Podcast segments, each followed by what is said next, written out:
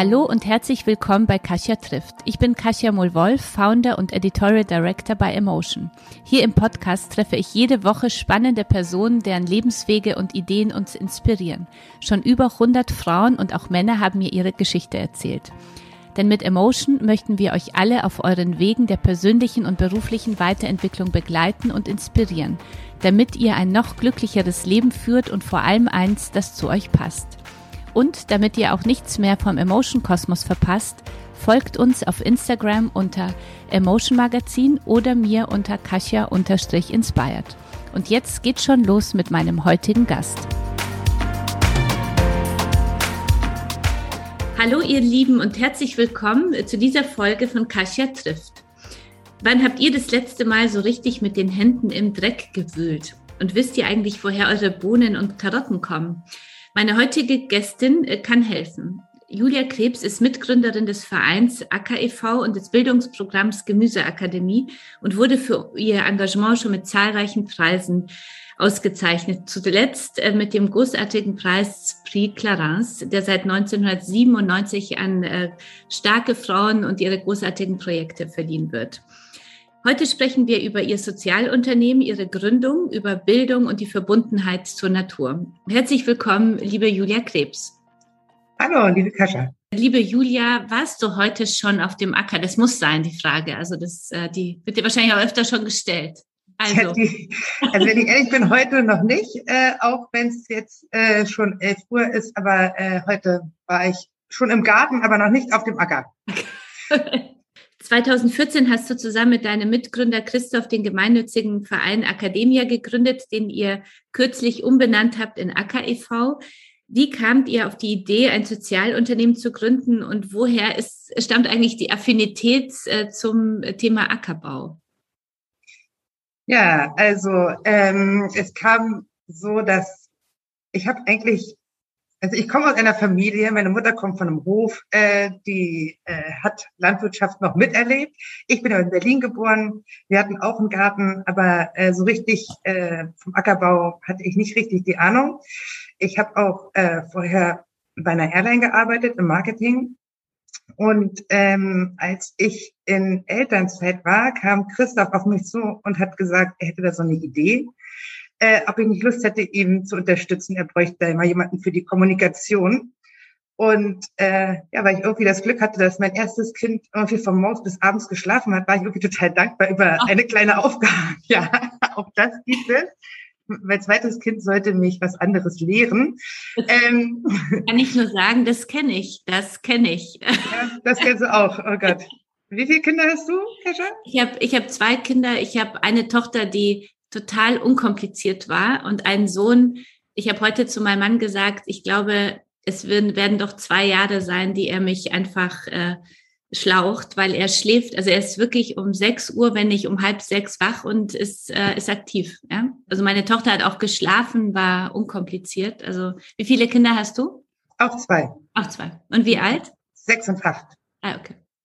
Ja, deswegen und also Eddie, der ältere von den beiden, äh, der ist 2012 geboren, Ende 2012 und ähm, genau, der schlief halt immer von morgens bis abends und äh, da war ich dann total dankbar, als Christoph weinte, er hätte da äh, eine Idee und ich dachte, das wäre so eine Elternzeitbeschäftigungsaufgabe und hätte, wenn ich ehrlich bin, nicht in meinen kühnsten Träumen gedacht, dass das dabei rauskommt, was jetzt dabei rauskommt. Kurze Frage, äh, äh, Christoph, was ist denn der Hintergrund von Christoph? Wie kam genau. er? Also Christoph, Christoph kommt von einem äh, großen Hof, äh, von einem landwirtschaftlichen Betrieb und haben äh, äh, und ja, er hat Agrarwissenschaften studiert und deswegen, also er ist der, der vom Acker wirklich ursprünglich kommt und ähm, genau, seine Schwester ist Lehrerin und so kam es auch, dass immer Schulklassen, haben sie Schulklassen auf den Hof eingeladen, haben so ein Pommes-Seminar gemacht, um den Kindern auch mal zu zeigen, aus der Kartoffel wird später auch eine Pommes. Pommes. Und äh, genau, das waren aber immer so ein Tagesausflüge. Ne? Die waren dann einmal da und irgendwie so richtig das Gefühl, dass man auch wusste, wie wächst eigentlich eine Kartoffel und wo kommt die Kartoffel eigentlich her. Also das haben sie irgendwie gedacht, haben sie nicht transportiert bekommen. Und so äh, kam äh, eigentlich die Idee, wie kann man es schaffen, die Kinder langfristig auch an das Thema ranzuführen, damit sie nachhaltig auch verstehen, wo eigentlich auch die Kartoffel herkommt, aus der dann später die Pommes gemacht wird. Und ähm, genau, das war eigentlich so die Idee. Und die kam ähm, ihm 2013. Also er hat sich schon viel mit dem Thema beschäftigt. Er hat am Potsdamer Institut für Klimafolgenforschung gearbeitet und hat sich viel auch mit dem Thema Lebensmittelverschwendung beschäftigt. Also das war so ein großes Thema. Und er hat dann nochmal so ein Masterstudium gemacht, hat sich mit diesem Thema intensiver beschäftigt. Und ja, dann hatte er eben diese kleine Idee. Und ähm, dann haben wir angefangen. Äh, okay. Erst wir beide und also das ist eigentlich auch ein bisschen witzig. Christoph, er hatte hier so, es gibt ja so Selbsternte ähm, Gärten, ne, wo man, mhm. das kriegt man so eine Parzelle und da baut man das Gemüse an und so eine äh, Parzelle hatte er sich äh, besorgt. Und ähm, dann war er im Urlaub, meinte so, hey, du Julia, wir sind im Urlaub und so meinst du, du könntest vielleicht hier so zwei, drei Wochen dich mal um unser Beta kümmern? Und ich gesagt, pff, ja klar, mache ich. Im Nachhinein kam raus, das war so sein erster Test, ob also, ich auch Bock habe, meine Finger in die Erde zu stecken. Überlebtes Gemüse. Ja, ja, pass auf. Und ich war da mit einer Freundin, wir haben die Kinder mitgenommen und wir haben, wir haben fleißig geerntet im Sommer. Kürbisse, äh, Kartoffeln. Also wir haben alles abgeerntet, haben links und rechts gefragt, was man so macht. Und da habe ich stolz Christoph mein Foto geschickt. Er so, was? Die Kürbisse waren halt so klein. Also die hat man im Herbst. Alles war weg. Also ich habe alles, wir haben uns lecker was gekocht. Wir waren ganz begeistert. und ähm, ja, so fing das eigentlich alles an. Und dann hat er gemerkt, äh, du bist die Erste, die er auch, der auch noch mal ein bisschen was beibringen kann, oder? so. Ja, so, ähm, ja, wahrscheinlich, ich habe also ich habe natürlich auch sehr, sehr viel gelernt.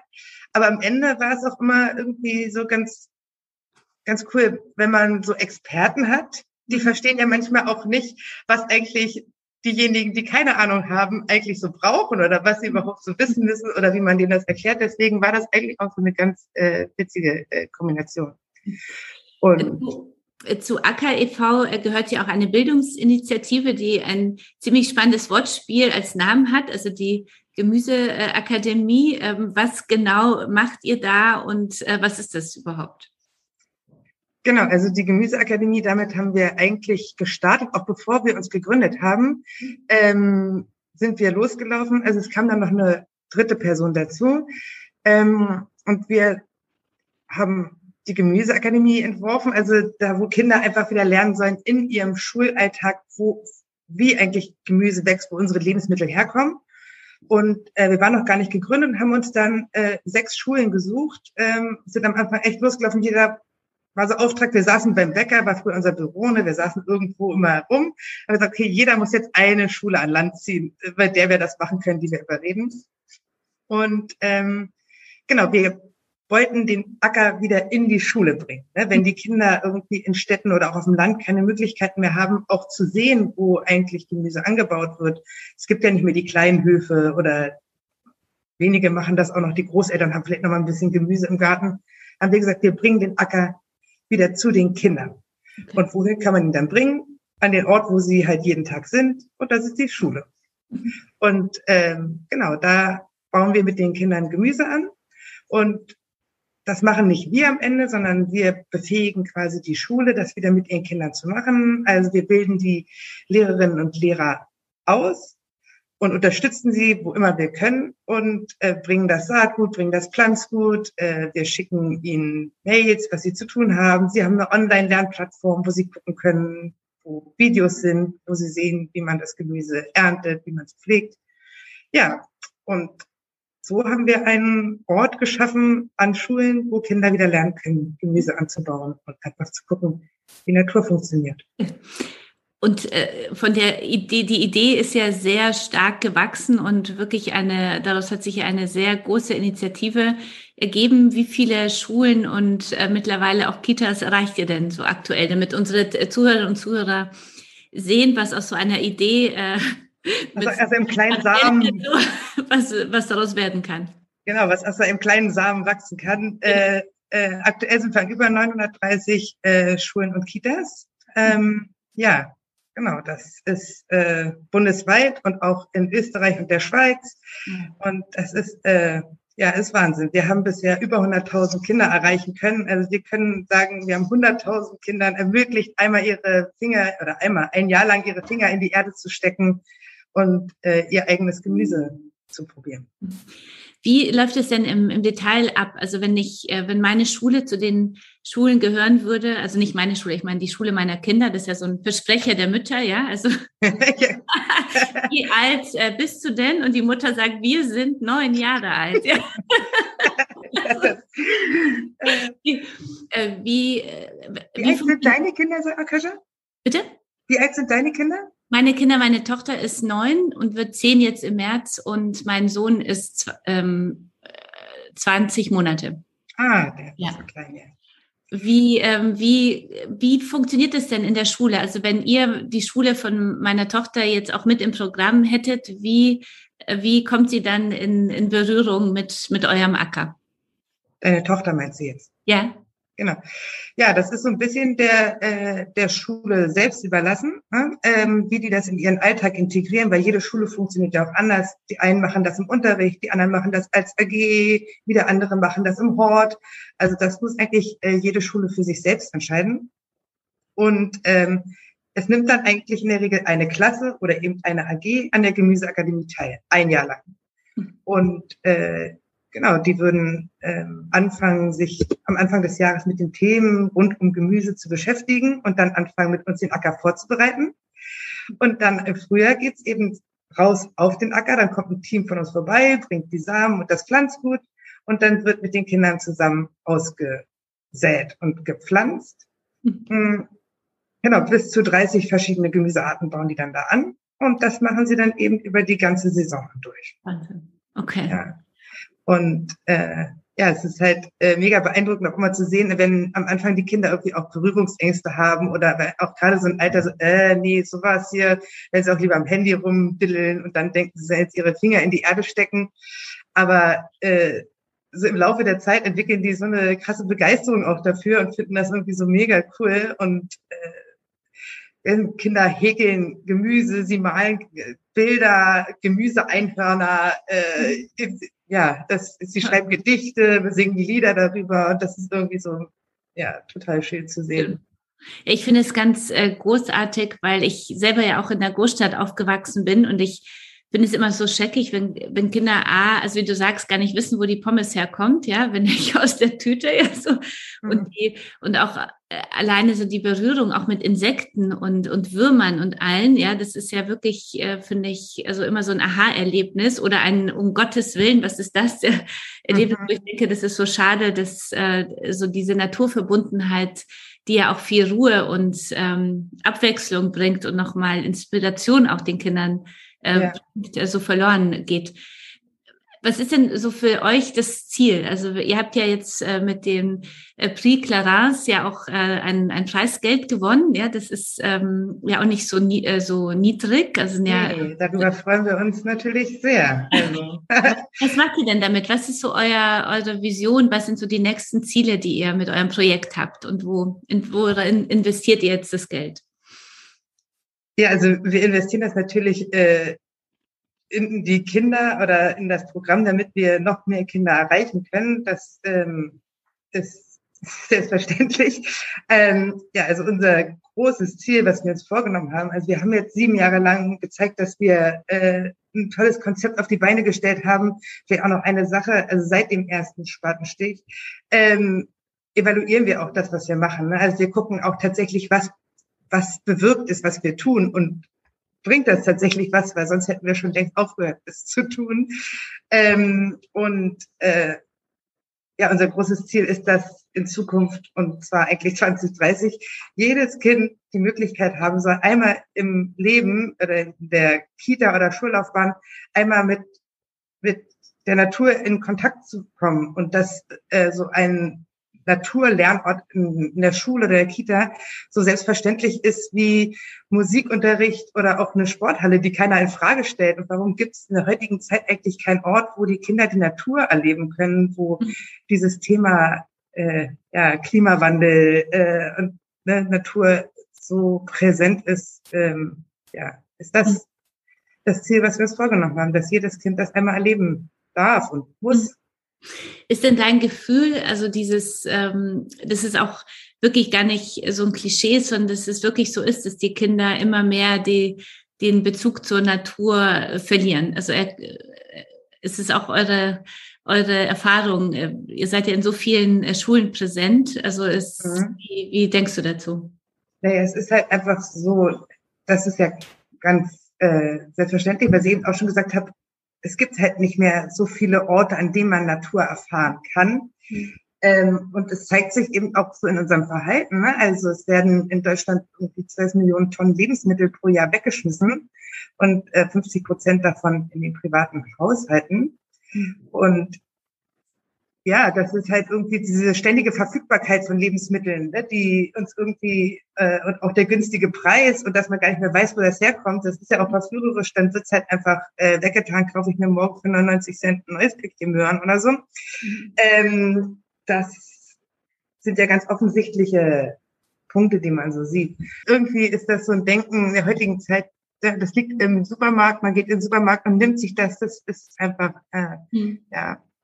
Ja, ich glaube, das ist, das kommt daher, ich meine, man macht sich ja immer so lustig, dass auch Kinder denken, der Strom kommt aus der Steckdose, ja, aber im Endeffekt, wie, woher sollst du es denn lernen, wenn du nicht ja. dann das weiterverfolgst und äh, dir das jemand zeigt, wie das funktioniert, wenn du in einer Wohnung aufwächst, ja, und ja. der Strom da einfach immer aus der Steckdose kommt und, und man sich darüber keine Gedanken machen muss. Ja? Also von den ich äh, finde es äh, wirklich ganz äh, großartig, was ihr macht, weil man eben, wie du sagst, auch dieses Thema Lebensmittel wegschmeißen und begreifen, wie lange braucht äh, eine Karotte oder ein Kürbis, ja, bis er so, so groß ist, wie er ist. Und, ähm, und auch Thema Äpfel. Also wir genießen zumindest schon mal die Apfelernte immer hier in Hamburg, ja, dass man ins alte ja. Land fährt und dann äh, zumindest die Äpfel mal erntet und, äh, und da zeigt, wie, wie sie angebaut werden. Aber auch da kommt immer die Diskussion, was ist denn jetzt, also Äpfel gibt's ja dann das ganze Jahr über. Also ich bin auch so zu lernen, wenn mhm. ich gut äh, für das Klima äh, lebe und Äpfel, gerne Äpfel esse, was mache ich denn dann? Ja, also. Mhm. Also das, ja, das ist auf jeden Fall auch ein Thema, was wir auch so Saisonalität, ne? wann gibt's eigentlich welche Lebensmittel, wann sind sie eigentlich hier bei uns verfügbar und wo kommen die eigentlich alle her, wenn mhm. wir im Winter äh, genüsslich Tomaten essen und auch denken, das ist ja auch gesund, aber ich meine, klar, das steckt halt viel dahinter. Ne? Ihr seid, äh, du hast ja selbst äh, gesagt, du hättest im Non-Profit-Bereich beobachtet, dass tolle Konzepte teilweise ungünstig aufbereitet sind und deshalb niemanden erreichen und dass du das mit eurer Initiative anders machen möchtest. Würdest du sagen, ist es euch gelungen und was waren so die Stellschrauben äh, dafür, für alle, die zuhören und auch vielleicht soziale Projekte so im im, im Blick haben oder denken, ich mache mich mal selbstständig mit einem tollen Projekt? Ja, es ist eigentlich so ein bisschen ähnlich wie beim Essen. So sagt man ja auch mal, das Auge ist mit. Und äh, ich finde, so geht es einem bei allem, was man konsumiert, sei das irgendwie, also ist das Wissen, was man aufnimmt, oder sind das, also äh, ja, wenn man Bücher anschaut oder eine Zeitschrift, mhm. äh, dann äh, ja, war das irgendwie so auch mein Thema, was mir von Anfang an so, so wichtig war, dass wir, ähm, dass wir da ein Programm machen, was auch total ansprechend ist und was auch Spaß macht. Ne? Also das ist, glaube ich, auch so eine Sache. Also uns macht halt super viel Spaß, was wir machen und ich glaube, das vermitteln wir auch und das kommt auch bei allen, die mitmachen, so rüber, mhm. dass wir das, was wir machen, mit halt Herzblut machen und Leidenschaft und äh, dabei total authentisch sind. Wo findet man eure, wo findet man euch? Also es ist so. Meinst du jetzt im World Wide Web? Oder? Genau, World Wide Web. World Wide Web.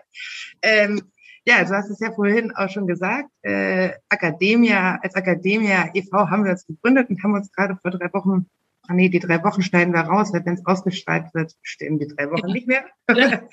Haben uns im September äh, umbenannt und äh, man findet uns jetzt äh, unter Acker Acker.co.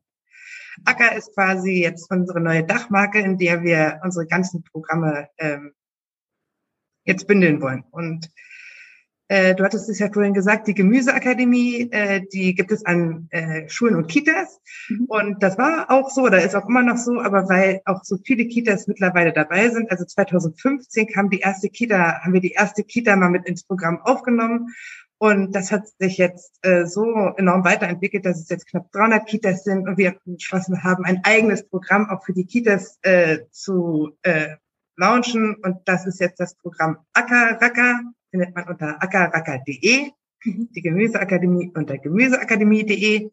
Und ähm, genau, die Ackerracker ist eben das Kita-Programm, auch wenn sie sehr ähnlich sind und wir das gleiche Ziel haben, sind natürlich Kita-Kinder und Schulkinder äh, ein bisschen was anderes. Und äh, bei den Kita-Kindern ist es noch, noch spielerischer. Das, äh, genau, das Motto ist, hier wächst Abenteuer. Also die erleben den Acker quasi als Abenteuer und können da ganz viele Sachen entdecken. Die Gemüseakademie hat sie den Claim, hier wächst Wissen. Also da geht es auch ein bisschen mehr darum, auch tatsächlich ein bisschen Wissen oder mehr Wissen zu ähm, mit reinzubringen. Genau. Und Acker steht für hier wächst Begeisterung. Und das ist das, was wir erzeigen wollen. Überall. Wie, wie hängen äh, deiner Ansicht nach denn ausgewogene Ernährung und nachhaltiger Konsum zusammen? Also wir möchten ja die Kinder auch äh, dadurch durch den Anbau von eigenem Gemüse, von eigenem Lebensmittel, muss ja eigentlich auch nicht nur Gemüse sein, dazu anregen, auch äh, sich gesünder zu ernähren. Ne? Einfach äh, auch Sachen zu probieren. Oft, also ich kenne das auch von meinem Kind so, eh, Tomate, aber wenn es die Tomate dann pflückt, dann hat er auch irgendwie so mega Bock, da einmal reinzubeißen und äh, auf einmal isst er halt auch Tomaten.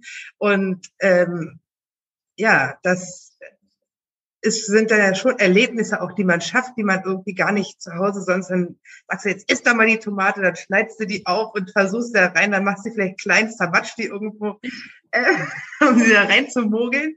Und ähm, ja, ich denke einfach, dass jeder, der einmal auch so dieses Erlebnis gemacht hat, sich nachher auch anders verhält und auch anders konsumiert und anders wertschätzender auch mit Dingen umgeht. Mhm. Und die, und aber auf der anderen Seite auch so äh, mannigfaltiger ist auch, oder? Weil ich, äh, das du ja angesprochen, also ich habe das Gefühl, wenn man nicht äh, Gemüse jetzt bei einem Gemüsehändler einkauft, dann äh, führt es ja auch dazu, dass man irgendwie nur Tomate und rote Paprika ist meine Tochter am liebsten. Mhm. Ja, und ich denke, wenn ich nicht aufpasse, dann isst sie auch ständig nur Tomatensoße und äh, roten Paprika, ja, weil mhm. sie sonst äh, so ganz schnell immer sagt, nee, mag ich nicht und grün ist sowieso nicht so. Äh, ähm, ist nicht ihre Farbe. Ist nicht ihre Farbe. So. Und, und da finde ich das auch so spannend, dass man ja so verschiedene Gemüseorte, du hast ja vorhin gesagt, 300 Gemüsesorten, ja? Ähm, nee, 30, bis zu 30. 30. Entschuldigung, ja. bis, du hast ja vorhin gesagt, bis zu 30 Gemüsesorten. Ich meine, das ist schon, weiß ich gar nicht, ob ich 30 Stück zusammenbekommen würde. Ich selber auch.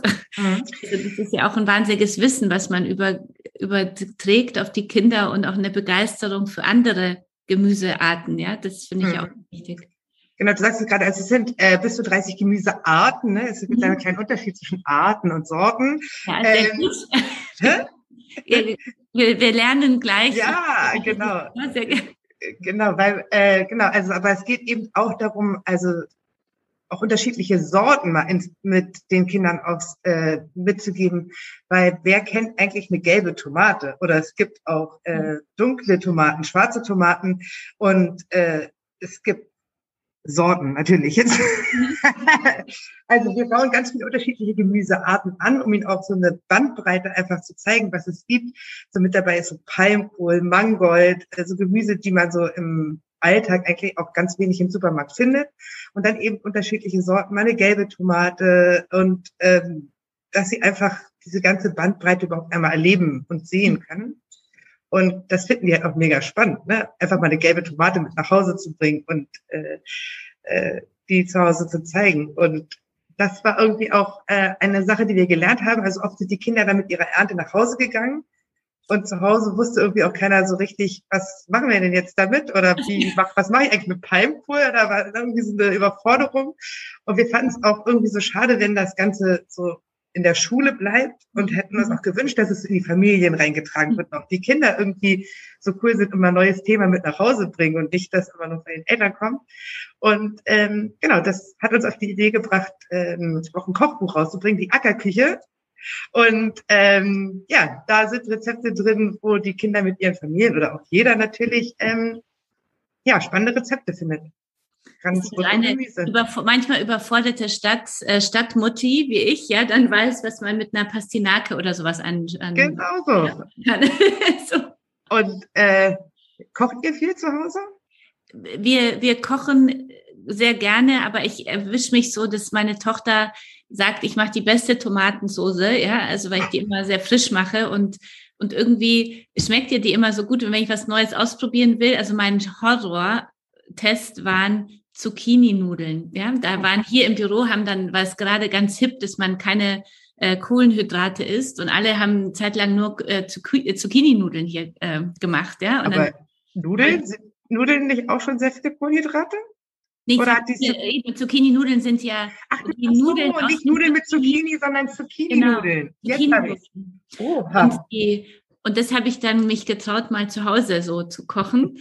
und seitdem, äh, seitdem verfolgen mich diese Zucchini-Nudeln, ich würde sagen, jetzt im dritten Jahr. Und immer wenn ich was Neues dann ich versuche schon verschiedene Sachen, aber wenn mich äh, meine Familie ärgern will, dann schlagen sie ihr wieder Zucchini-Nudeln vor, die sie ganz strange fanden. Und das war, das ging richtig so nach hinten los, weil ähm, und insofern, ich muss, ich denke immer jetzt, nach unserem Gespräch werde ich jetzt am Wochenende wieder was Neues ausprobieren mit mehr Gemüse, ja, und ähm, ich muss mich aber ja immer so auch selber an, antreiben nochmal, ja, weil ich finde, wenn Kinder sich so auf etwas stürzen und so gerne, also ich habe so paar Gerichte und die isst meine Tochter immer gerne und dann bleibt man immer wieder in so fünf Gerichten so äh, drin und das ist, äh, das ist vielleicht besorge ich mir euer Kochbuch, ja, und ich schicke dir meine Ackerküche. Super, sehr gut. Aber es sind keine Zucchini-Nudeln drin, aber die kannst du ja, die kannst du ja auch schon.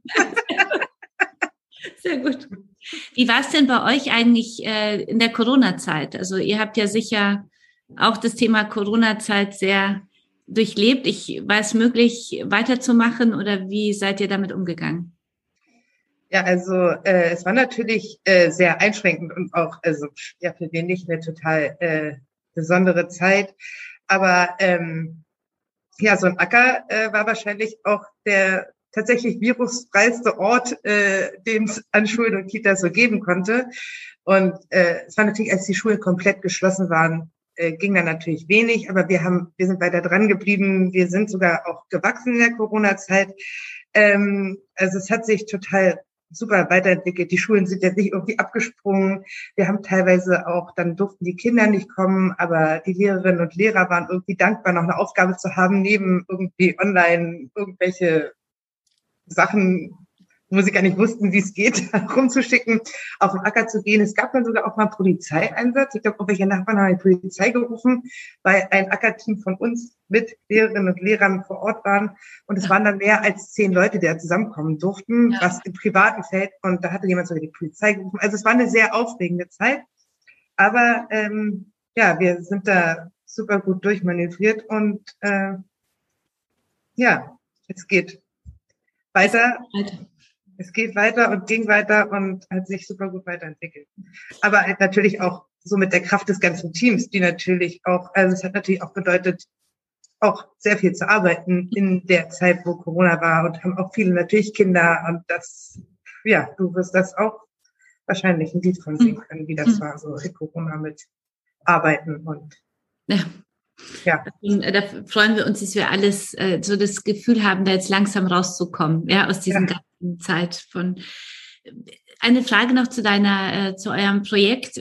Wenn ich jetzt äh, Mutter bin und zuhöre und mir das wünsche, dass ihr an meine Schule kommt oder in die Kita meines Sohnes, was äh, kann ich tun? Ja, du kannst dich einfach bei uns melden und ähm, also wir sind ähm, ja in ganz Deutschland und Österreich und der Schweiz, aber wahrscheinlich, äh, weiß ich nicht, sind vielleicht, sind vielleicht viele Hamburgerinnen dabei oder Hamburger. Ähm, äh, man schreibt uns einfach an und äh, dann, wir haben in den Regionen jeweils äh, Mitarbeiterinnen und Mitarbeiter, die kommen dann äh, mit der Schule in Kontakt und äh, dann machen wir eine Beratung, eignet sich die Schule, gibt es einen Ort und also eigentlich hatte fast jede Schule auch mal einen Schulgarten. Der ist nur zugewachsen, es wurde Parkplatz draufgebaut oder so. Äh, also fast, also wir haben noch nie eigentlich den Fall gehabt, dass wir eine Schule hatten und gesagt haben, hier geht einfach gar nichts, sondern wir finden eigentlich immer eine Lösung, äh, dass man da was machen kann. Und zur Not sind eben Hochbeet, aber wir finden es auf jeden Fall immer cooler, wenn es ein richtiges Beet ist. Beet ist. Mhm. Ja. Und wenn dann gar nichts geht, also wirklich gar nichts, äh, gibt es auch die Gemüseklasse. Das ist sogar auch ein Programm, ist auch noch relativ kleines, aber da ähm, können Schulen Indoor Gemüse anbauen. Die kriegen ja. so Pflanzkisten, die wir entworfen haben, und dann ist das eben mit Licht und da wächst dann Gemüse im Klassenzimmer. Super. Ja. Was müssen wir im Hinblick so auf unsere Lebensmittel und ihre Produktion und unseren Konsum tun, damit wir zukunftsfähig bleiben, damit wir so unseren Beitrag äh, zum Thema Klimaschutz leisten? Was ist so deine, dein Rat äh, an uns? Ja, also so im ersten Schritt, klar können wir alle, und das ist wahrscheinlich schon das Leichteste, einfach darauf achten, dass wir wenig, weniger Lebensmittel wegschmeißen, dass wir nicht mehr kaufen, als wir tatsächlich benötigen, ähm, weil diese Überproduktion, die sind ein ganz enormer Teil an, an Treibhausgasen, die da entwickelt werden. Ne? Wir, ähm, die Landwirtschaft produziert ja natürlich auch so, wie wir das gerne haben, möglichst günstig und möglichst äh, auch alles gleich aussehen. Die Tomaten sollen immer alle gleich groß und äh, gleich schön rot sein.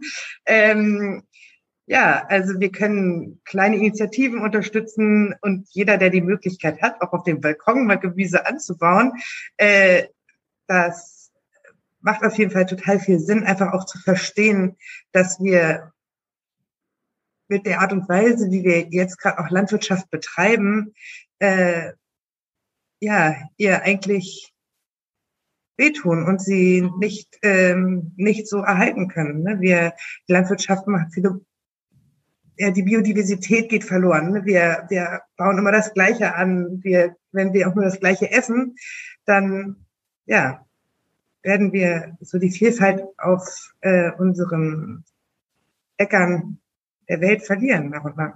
Hm. Okay. Vielen Dank dafür.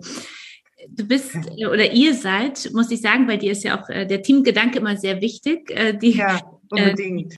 Ihr seid Deutschlands meist ausgezeichnetes Bildungsprogramm und gerade habt ihr für eure Gemüseakademie den Prix Clarence bekommen, den äh, Preis der Beauty-Marke Clarence. Äh, was bedeutet äh, dieser Preis für dich?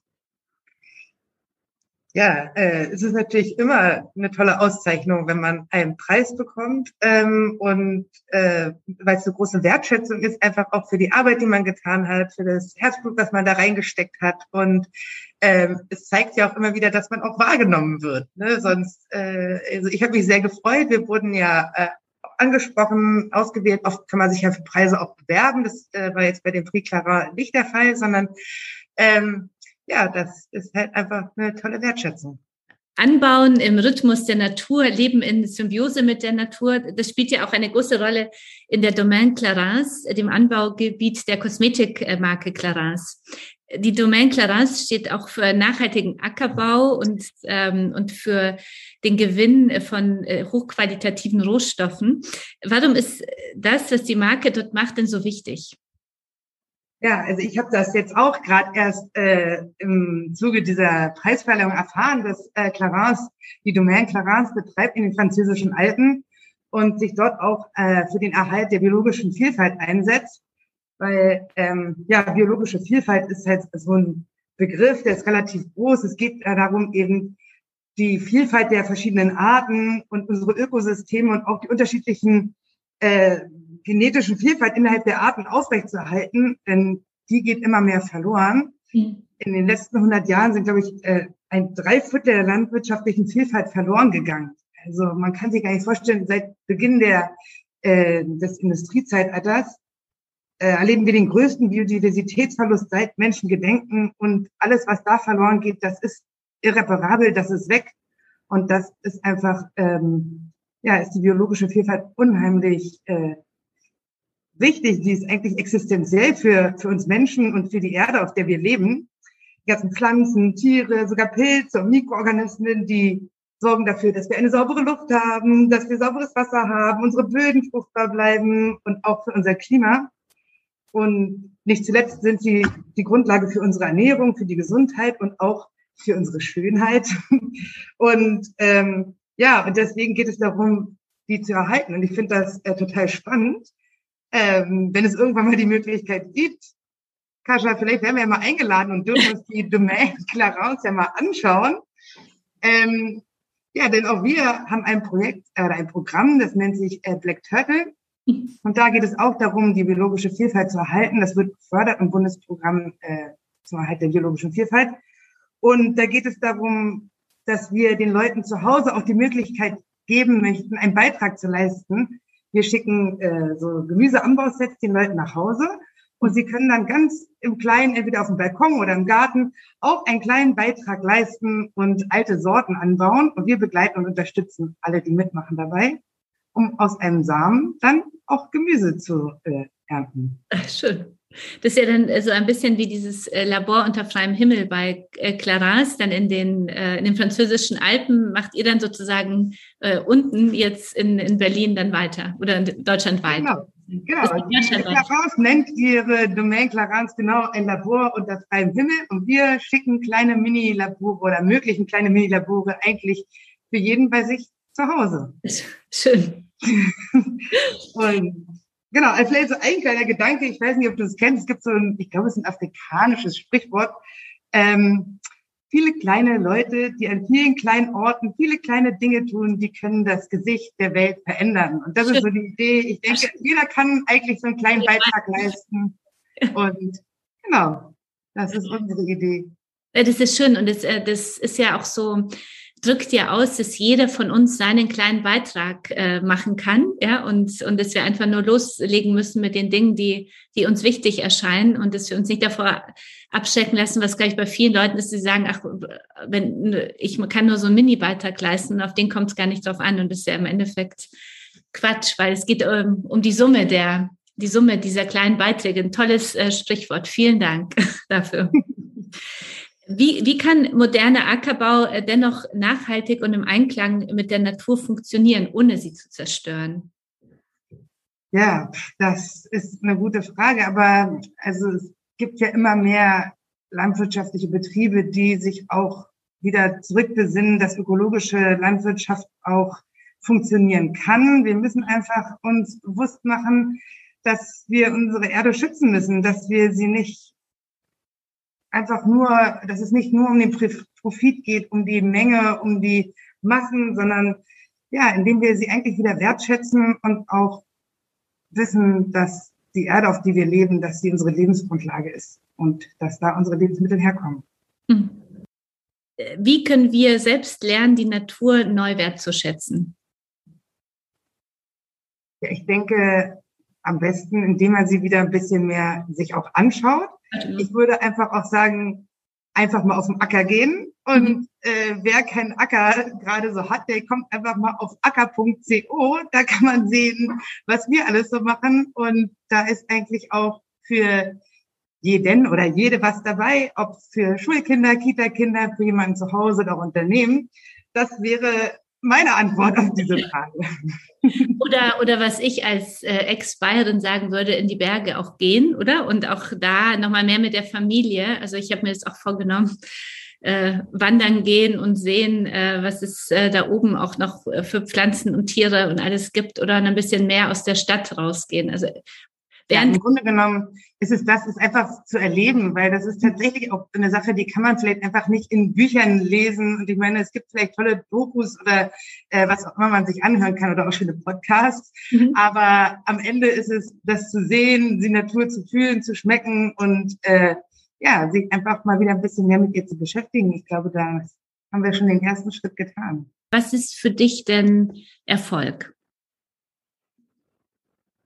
Erfolg ist für mich, hm, wenn ich sehe, dass das, was ich tue, auch etwas äh, bewirkt. Also ich bin sehr, ähm, ich brauche immer relativ schnell auch Ergebnisse. Ich bin jetzt nicht so die, die so 20 Jahre in die Zukunft schaut, ähm, sondern einfach, dass ich was schaffen kann und wenn ich das nachher sehe, das kann aber auch was ganz anderes sein. Ich schneide auch total gerne Haare, obwohl ich es nicht kann.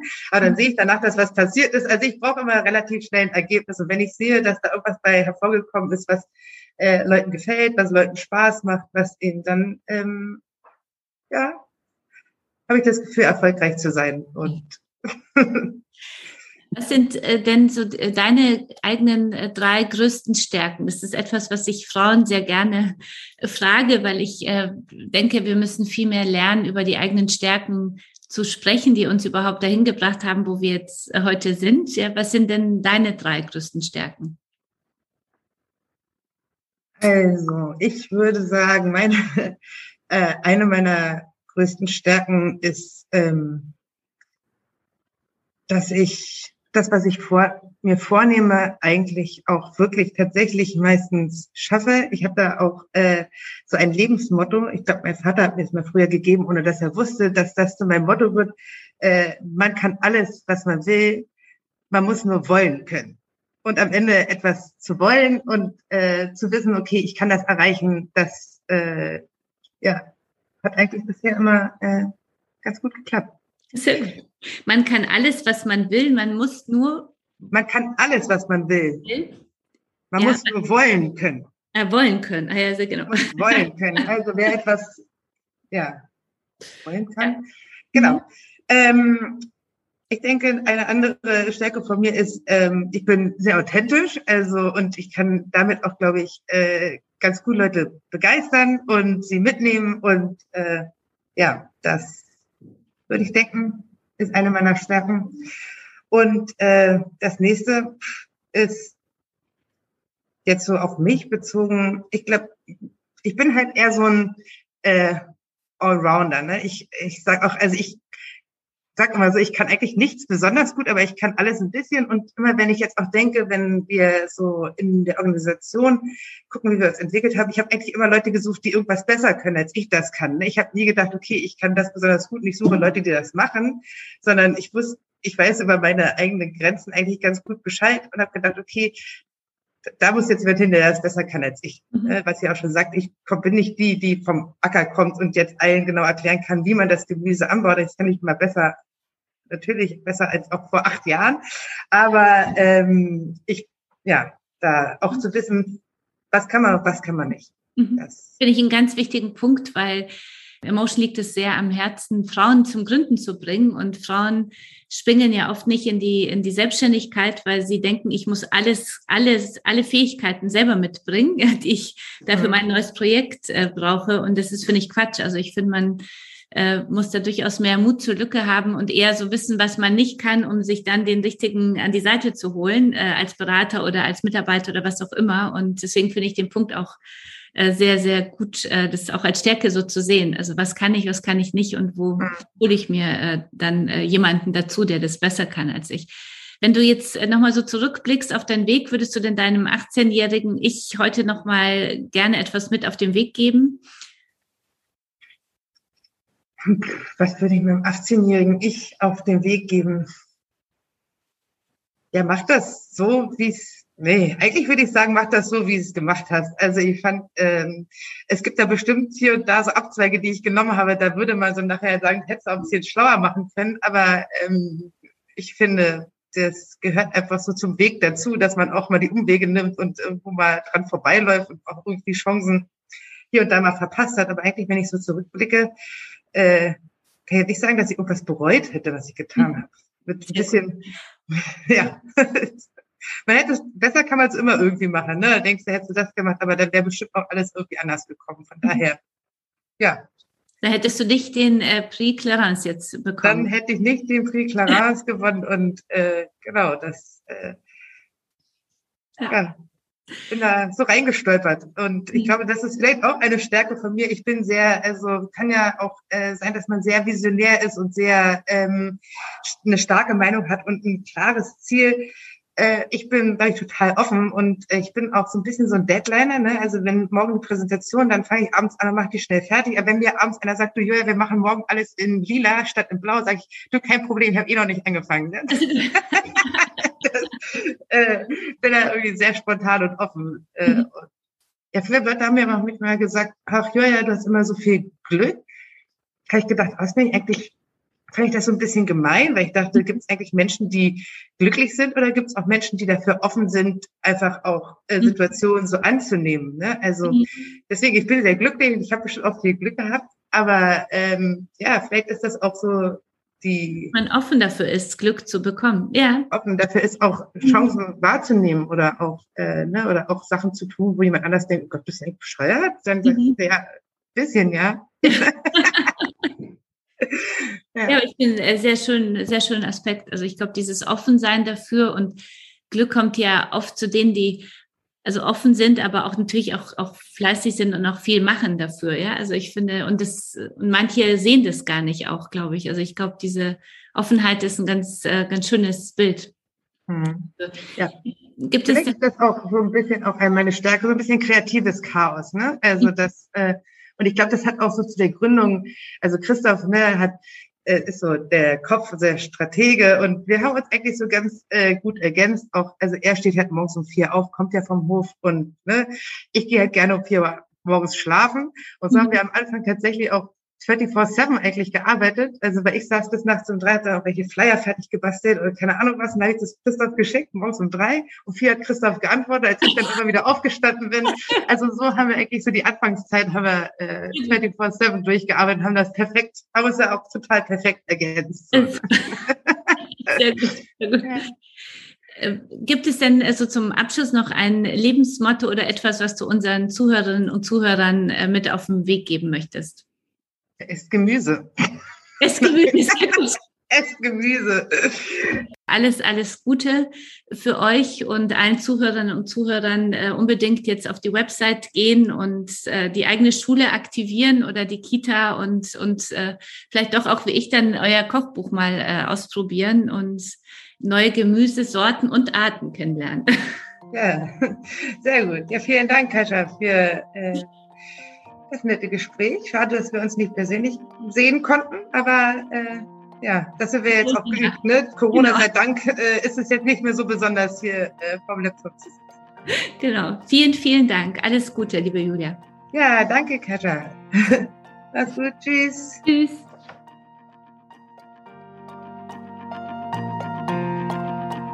Ihr wollt noch mehr aus dem Emotion Kosmos? Dann nichts wie ab in unseren Abo-Shop und holt euch unser neues Heft von Emotion. Für alle Podcast-Hörerinnen und Hörer gibt es jetzt Rabatt auf das Emotion Probe-Abo. Sichert euch das Abo und dazu noch ein Stronger Together Armband. Jetzt unter emotion.de slash Kasia. Ich buchstabiere meinen Namen K-A-S-I-A.